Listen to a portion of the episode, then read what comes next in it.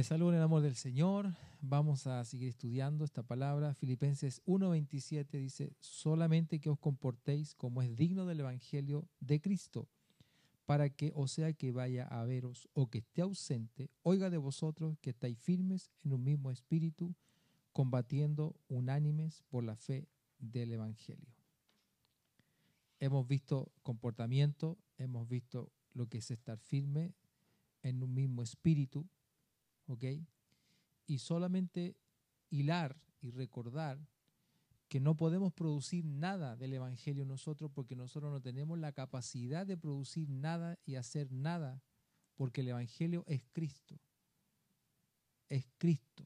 El Evangelio es Cristo. Pablo dijo, a mí se me fue dada la capacidad o la revelación para dar a conocer las inescrutables riquezas de Cristo, el Evangelio de Cristo. Cristo es el Evangelio, la vida de Cristo es el Evangelio. Evangelio significa buenas noticias, buenas nuevas, y Él es la buena noticia, el Cristo que portamos. Por ende, todo lo, lo, que tú ves aquí, las sillas, eh, eh, el local, lo que se reúne, lo que hacemos, es lo cosmetológico, cosmetológico. Y eso no tiene vida porque eso ese es como la, la cáscara de la serpiente. Cada cierto tiempo vamos renovando y lo que se renueva la serpiente lo, lo bota y eso se seca. ¿Ok? Nosotros renovamos porque nosotros como seres humanos estamos hechos para ir de victoria en victoria y de gloria en gloria. Nunca se olvide eso. Por eso no es normal cuando una persona abraza tanta tradición. Ya murió. Cuando la persona abraza tradición, esa persona murió murió ya. Y no hay buenas tradiciones, porque la palabra lo dice, es tradición. lo único bueno es Cristo, porque Él siempre nos va a llevar de gloria en gloria, de victoria en victoria. Si tú pones en el contexto orar, ofrendar como una tradición, eso no lo es, eso es vida. La oración es nuestra vida, el dar en nuestra vida. Nosotros, nosotros ya nos dimos al Señor y el Señor se dio a nosotros. ¿Mm? Ir a la iglesia no es una tradición, es parte de nuestra vida, en nuestro ADN. ¿Ok? El cómo oramos constantemente y donde te sientas, eso puede ser una tradición. Pero la oración es vida. Entonces, estamos firmes porque Él es la firmeza. Y estamos en un mismo espíritu porque Él es el espíritu. El espíritu de Dios, dice la Biblia, que escudriña lo profundo de Dios. Y el Espíritu viene a través de la palabra. Por eso nosotros eh, tenemos esa tendencia de un poco de, a todas las cosas, eh, de poner el espíritu de esta cuestión. No sé si usted lo ha escuchado. Es como un espíritu que anda aquí. Eso es como normal, no hay problema. No es que hay demonios ni nada, sino que se entiende como el estilo de vida. Es como un estilo de vida. Entonces, espíritu es soplo. Y hay tres soplos en la Biblia. El primero está en Génesis. Y sopló aliento de vida. Y fue el hombre un ser viviente. Después está cuando él aparece a los discípulos, aparece y todos, ¡ah! Tranquilo, soy yo. Les dije que iba a resucitar, pero apareció así entre medio de la, de la pared, hermano. O sea, hay que ponerse en el contexto, porque uno dice, uy, se asustaron, hombres de poca fe. Imagínate tú sentado, hermano, en tu casa tomando un café y de repente alguien se materializa a través de la pared así. Hasta el café. No, eso hay que estar, ¿sí o no? Si te asustas con la película El Aro, imagínate. ¿ah? Y, y dice que ahí sopló y el entendimiento se le fue abierto, dice. Sopló de su espíritu. Y el tercer soplo es un soplo para mí que yo lo interpreto como el soplo de poder que está en el libro de Hechos viento recio, fuego y poder, fuego y poder. Los soplos de Dios. Es el soplo que sale de Dios, pero en distintas manifestaciones de acuerdo a los contextos. Entonces, me gusta esto porque para estar en el mismo espíritu es como que Dios siempre está soplando de su vida en nosotros para sacarnos de la rutina, para sacarnos y, y que no nos estacionemos en ciertas cosas de la vida. Y no perdamos perspectiva de que Él lo es todo. Entonces de repente te puede ir muy bien en el trabajo y tú dices, wow, me está yendo espectacular. Tan bien que incluso voy a, a tomar días y horas que a veces le corresponden al Señor, que tú lo habías destinado para Dios. Y, y créanme que eso es muy sutil. No sé si a alguien le ha pasado acá, de repente media horita más, después una hora, después dos, después tres y después días completos. Y eso pasa. Porque así como existe Dios Todopoderoso, también existe el Dios Mamón. Por eso el Dios Mamón es el Dios del dinero. Si Dios prospera, el diablo también prospera. ¿Mm? ¿Ok? Bueno, me están diciendo acá por interno, estoy recibiendo sí, que está Kelly conectada. Kelly, te saludamos en el amor del Señor, te amamos, te queremos. Kelly es, es una hermana de nuestra eh, congregación que está en México.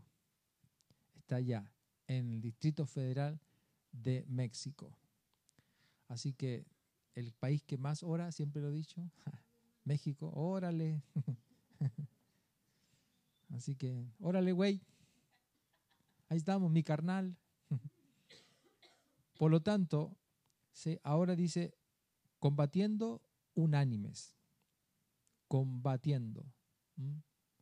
Combatiendo unánimes. O sea, cuando tú decides pelear solo una batalla, es muy posible que fracases. Porque acá está hablando de unanimidad. O sea, tengo que hacer conocida mi batalla, porque no estoy solo. Cuando el dedo meñique de tu pie, de tu mano, se hiere con un pinchazón de una aguja, así nomás, todo tu cuerpo sabe lo que pasó con ese dedo. Y ese es el gran error que ha cometido la iglesia muchas veces. Morir con la bandera al tope. Se está hundiendo, pero ahí, solo. Solo, no, déjenme ahí si yo puedo, en el nombre del Señor, yo todo lo puedo en Cristo que me fortalece. Hermano, el Señor me habló que tú, no, no, no, yo estoy bien, estoy bien. Se están muriendo, hermano, por dentro. Error de la iglesia. No digo que usted salga de aquí a contar todas las cosas que usted tiene en su corazón y que diga, ¿sabe qué? Siéntense acá, le voy a contar todos mis problemas a todos ustedes. No, pero cuando tú haces la confesión de tu problema, tú te estás liberando y hay otro que el Señor está, está poniendo en tu camino. O sea, y dice la Biblia que nosotros no peleamos cualquier batalla, peleamos qué? La buena batalla de la fe. O sea, que pelear por la fe, como decía el pastor Carlos, es bueno, no es malo. Si hay algo bueno que pelear, es la fe. O sea, no permitas que nadie te robe tu fe. Por eso el enemigo tira dardos encendidos, dice. Son son cositas que va tirando. Ah, ¿tú eres cristiano? Sí. ¿Y por qué hay tanto hambre en el mundo? Un dardo encendido. Y si Dios es amor, ¿por qué se condena el lesbianismo y, y, el LGTB? Si Dios es amor, otro dardo encendido. Y si Dios todopoderoso, ¿por qué tú tienes un familiar enfermo? Otro dardo encendido. Y así empieza el enemigo a tirar. Y solamente es para que uno empiece a cuestionar y diga, de verdad, en realidad tiene razón. Pero fíjate lo que dijo el Señor cuando estuvo en el desierto. Atento acá, si usted va notando, atento. Porque usted, si quiere crecer más, el enemigo va a venir a pelear contigo. Circunstancias van a venir a, pelear contigo y a tratar de sacarte del centro que es de, de Cristo, que es la fe. Nunca olvidemos, número uno, que Él es el autor y consumador de la fe. ¿Quién es la fe?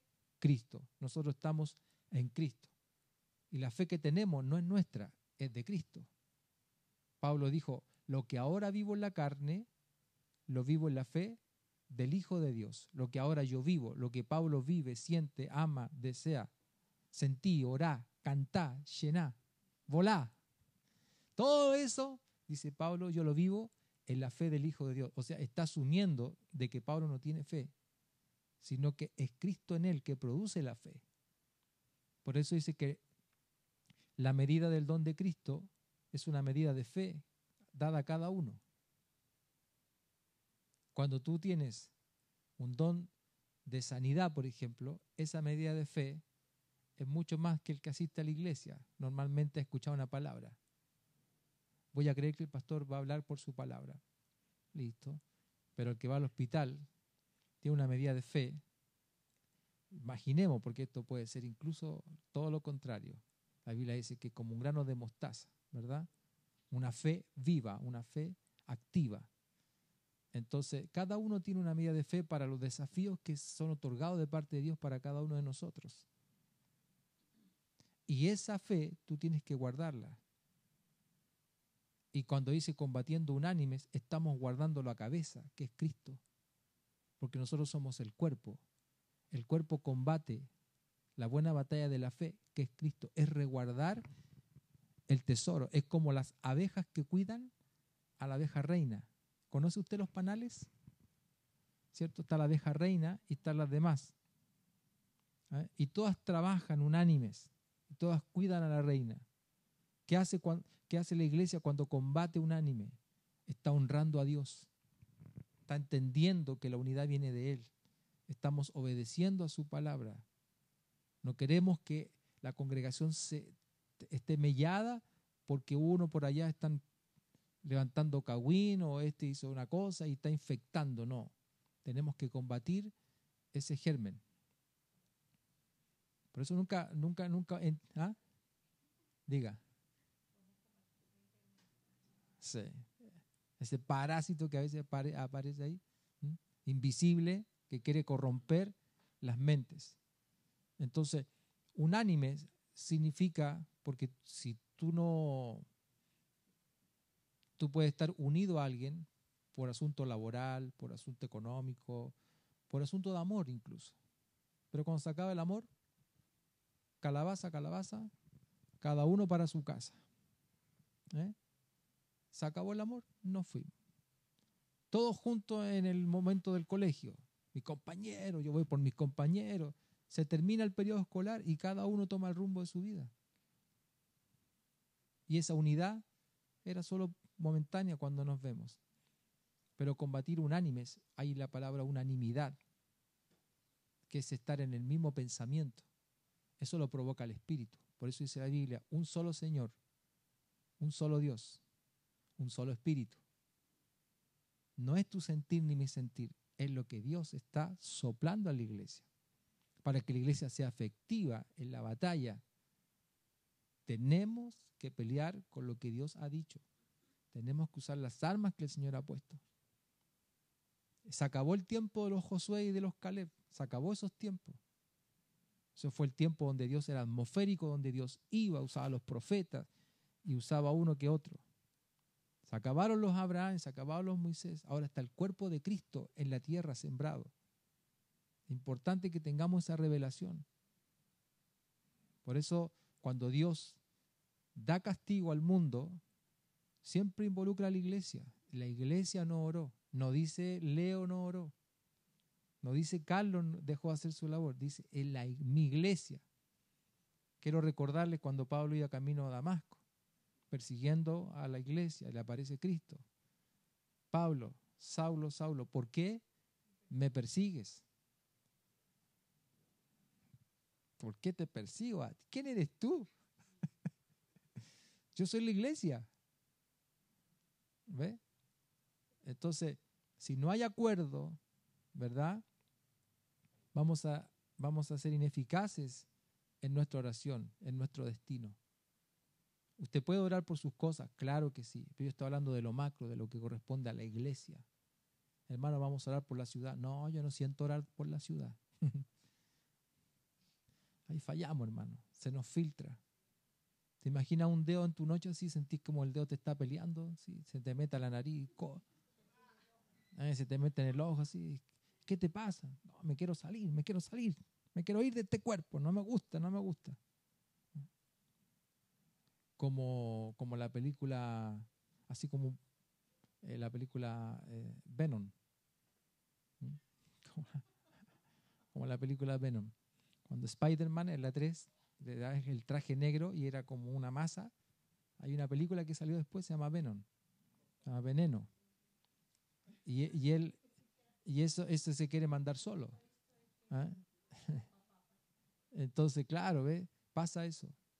Entonces ahí es cuando tú ya pierdes la batalla.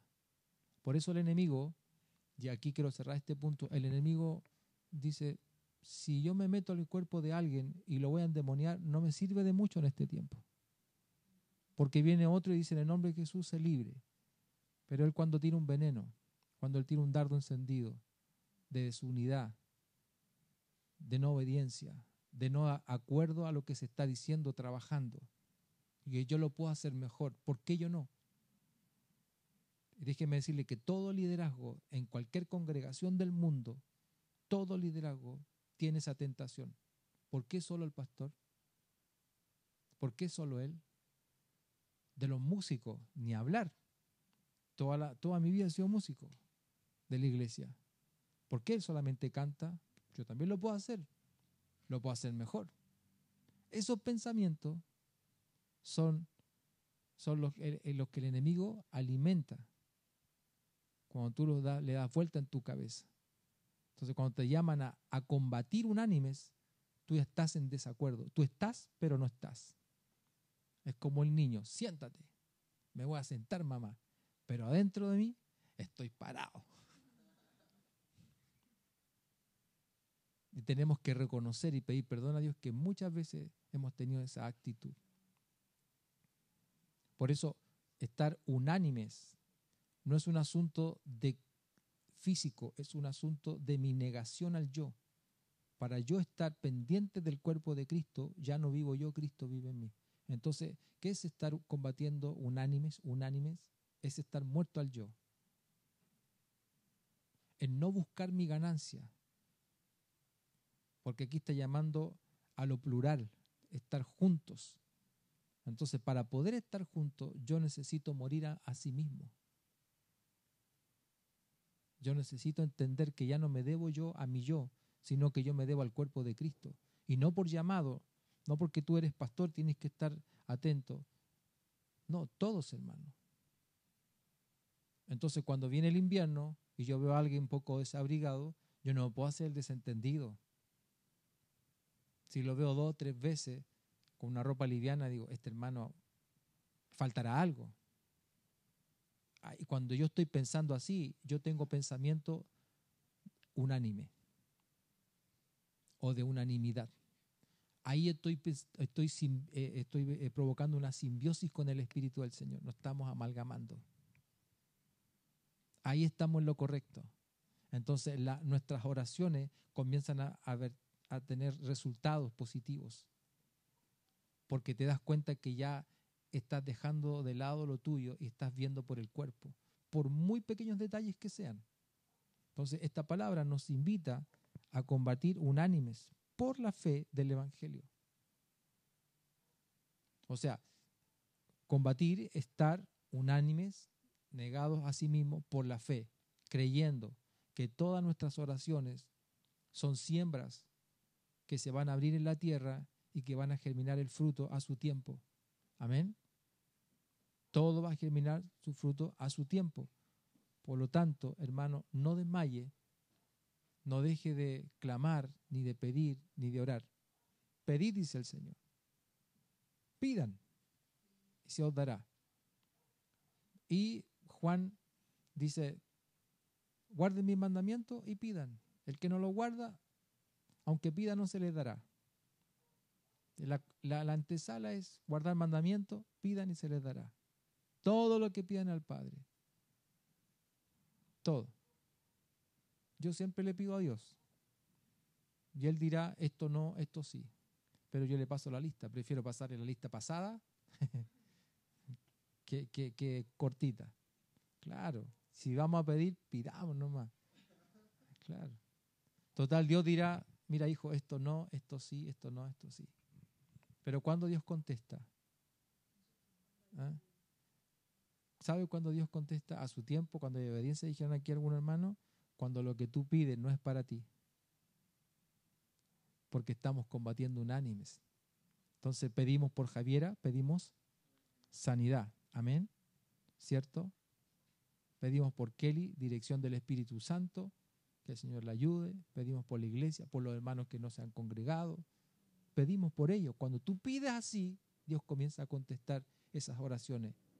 Y, lo, el deseo de tu corazón comienza también a ser contestado. ¿Por qué? Porque tú te estás deleitando en el Señor.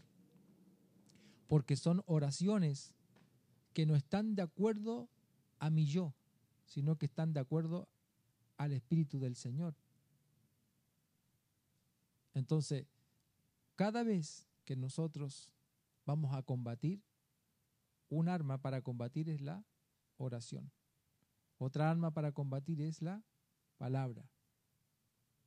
Y otra arma, otra arma para combatir, para sentirse eh, como un soldado preparado en entrenamiento, es que yo le digo a cada uno de ustedes que cuando tenga su tiempo de intimidad, hable en lenguas.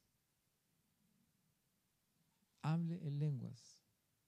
Porque dice que el que habla en lengua habla misterio, pero se edifica. Hemos perdido esa parte de hablar en lenguas. No es que yo tengo que, es que si no escucho esa canción y esa nota, yo no, no hablo en lengua. No, hermano, el espíritu está sujeto. Usted puede hablar en lengua en cualquier lugar, en cualquier momento. Pero cuando hablamos en lenguas, nosotros nos edificamos y crecemos.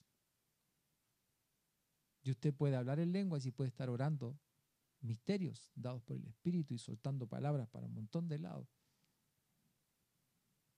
Y, no me mire con esos ojos, sino que créalo de verdad. Porque este Evangelio viene del cielo, no viene de la tierra. Ya es una locura.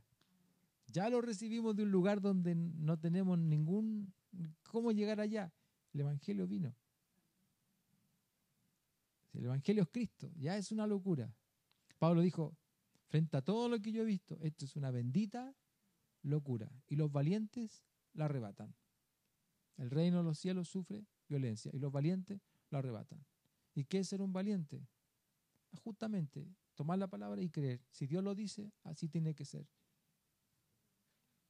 Entonces, nosotros nos debemos los unos a los otros para poder combatir efectivamente la batalla, unánimes, por la fe. Amén. O sea, no son palabras emocionales, son palabras escritas por la fe el, verbo se hizo carne, y si Él es el autor y consumador de la fe, el verbo se hizo carne, Sonia. Cristo se hizo carne, Él es la palabra, la palabra es fe. Por eso cuando Satanás fue a tentar a Jesús al desierto, vemos que Jesús no le gritó, no dijo, ¡Satanás! ¿Eh? Como ese meme, muy bueno ese meme que anda. ¿eh? Es, muy bueno. ¿Lo han visto? Que está el hermano ¿ah? Arrapiante de pecador. Aparece un negrito ahí gritando, pero súper fuerte. Jesús dijo, escrito está.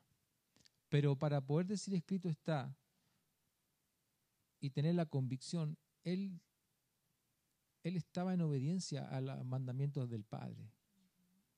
Él vivía en la voluntad del Padre. Entonces el enemigo no tiene nada que hacer ahí cuando ves cuando una iglesia que está haciendo lo que Dios está haciendo. Es imposible, dice, es imposible. Pero Satanás no se queda allí. Ah, pero también escrito está, le decía. ¿Cuál puede ser tu peor derrota? El no saber lo que está escrito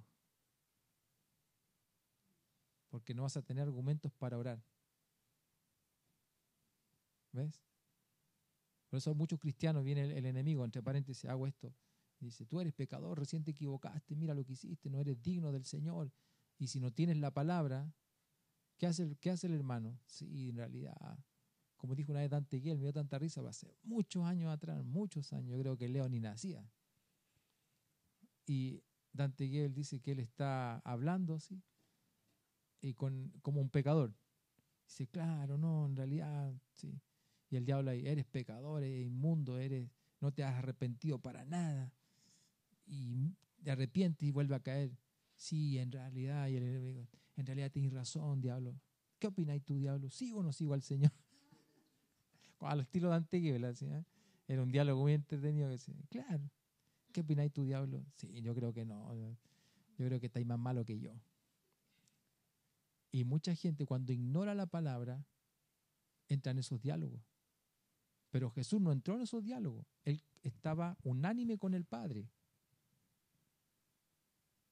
Cuando haya unanimidad, Él no está haciendo su voluntad, léalo, está allí, está explícito. No hay voluntad de hacer su voluntad, sino hay voluntad de hacer la voluntad del Padre. Entonces, cuando le dice escrito está, obviamente hay un respaldo del Padre. Es más, a pesar de que Jesús dijo, el Padre todo lo que tiene me lo ha dado a mí, y yo se lo daré a ustedes, y el Espíritu Santo hablará de lo mío.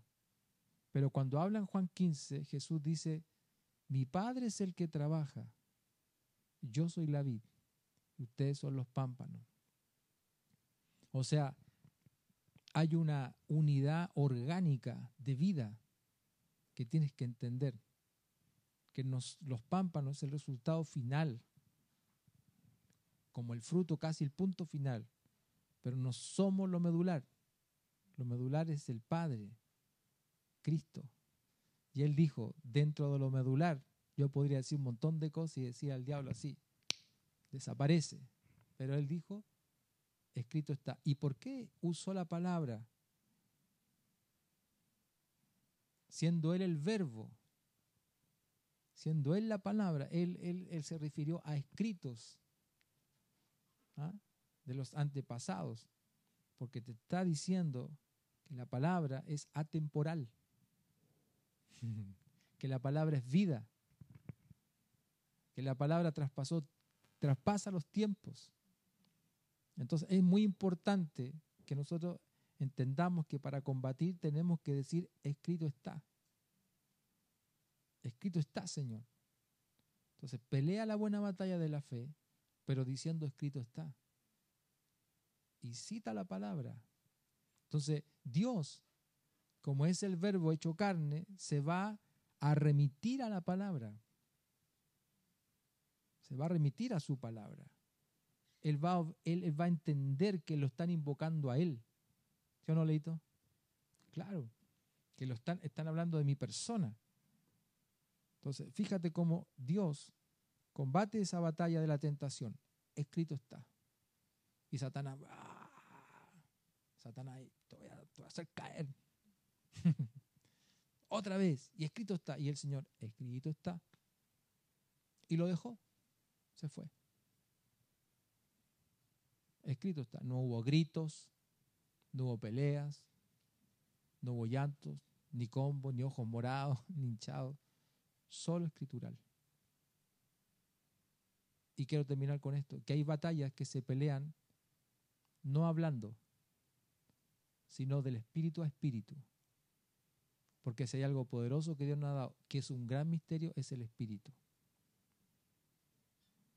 Tú puedes pelear batallas con tu mente. Por eso dice la Biblia, todo pensamiento llévese cautivo a la obediencia del Señor. Usted puede estar postrado, mudo por un accidente, por algo, con la boca hinchada, no sé, le, picó un abejorro, lo que sea, y no puede hablar. Y viene el enemigo a tentarte, hermano, y tú con el Espíritu, en el nombre de Jesús. Yo no sé si usted ha tenido esa experiencia, yo, yo las tuve. Pelear batallas, reprender al enemigo en el silencio, yo no estaba gritando, yo en mi mente, en el nombre de Jesús, en el nombre de Jesús, peleando esas batallas. Y las gané. Porque no era yo, en nombre de Jesús. Entonces, cuando Jesús dice, Talita Kumi, levántate. Si la niña estaba muerta,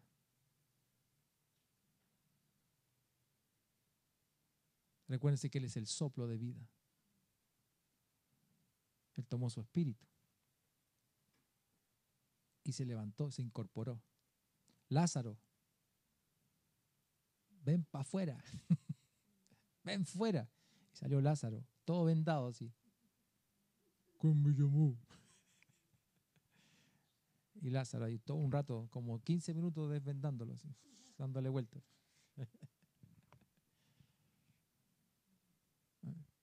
¿A qué le habló el Señor? A su espíritu, porque Él es el dueño de todo. Entonces, combatir unánimes por la fe, por eso dice combatir unánimes por la fe. ¿Y qué es la fe? La certeza de lo que se espera, la convicción de lo que, de lo que no se ve, de lo que no se ve. Por eso estas batallas son espirituales. Usted tiene que entender que cada vez que usted doble rodillas o el Señor le lleva a orar y te lleva a orar por la iglesia, por alguien, eso es espiritual. Me encanta ese hombre cuando llega Jesús y dice, tengo una persona enferma en mi casa. Jesús dijo, vamos. Y, el Señor, y él le dice, no, no, no, tranquilo. Don't worry, be happy, le dice. Tranquilo. Check it easy. Dice, tú tienes autoridad igual como yo. Solo di la palabra. Solo di la palabra. Y el Señor dijo, wow. ¿Eh?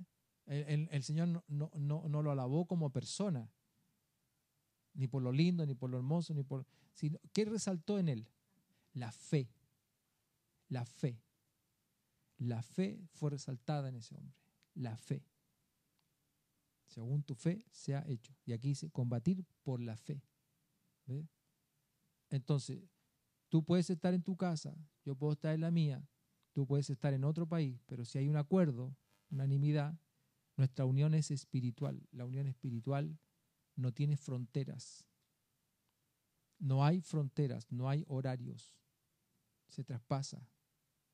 Podemos orar. Por eso es importante que usted se atreva a orar, que se atreva a combatir. Si algo le está pasando, si algo le está incomodando, diga, ¿sabe, pastor? Me está pasando esto, ayúdeme a orar. Yo entiendo ayúdeme a orar es como póngase conmigo en el acuerdo. En el acuerdo. Vamos, vamos, vamos a orar todos juntos por ello. Entonces, el Señor dice, bueno, hay tantos justos orando, ok, ahí está, regalo de papá. Pero si te está pasando algo y tú dices, bueno, ¿cómo lo voy a hacer? Estoy pensando cómo hacerlo. No, hermano, corte con eso ya. Se acabó, se finish. Out. Combata. Unánimes a quien usted quiera decirle, ayúdame por favor con esto. O ora por mí. Enséñame. Listo, se acabó y vamos adelante. Por eso es fe. No conozco tu problema, no necesito estar allí, pero yo oro por. Así como oramos por Javiera. Así como una vez oramos por un bebé, por una familia que pasó acá. No sé si usted estaba, hermana Rita. Esa familia pasó muy afligida, no conocíamos al bebé, estaban en el hospital. Dijeron aquí, sé que nos dijeron que aquí hay una iglesia, necesitamos que oren por nosotros, y eran cristianos, venían muy afligidos. Oramos. Y soltamos la palabra a la distancia. Y oramos por esa guagua. Donde estás allí, vamos a tu cama, te tocamos el nombre del Señor. Y pasó un 20 días, una cosa así pasó. Y volvieron ellos, ¿se acuerdan? volvieron a decir que ese instante Dios había sanado. Pero como vivía en otra ciudad, volvieron y ahí dieron, y dieron la gracia al Señor. No tuvimos que ir al, lugar. pero no es nosotros, es que nos pusimos unánimes. Unánimes. Y la palabra fue soltada. Gloria al Señor por ello. Así que prepárese para sus milagros. Prepárese porque Dios le va a usar. Amén. Gloria al Señor.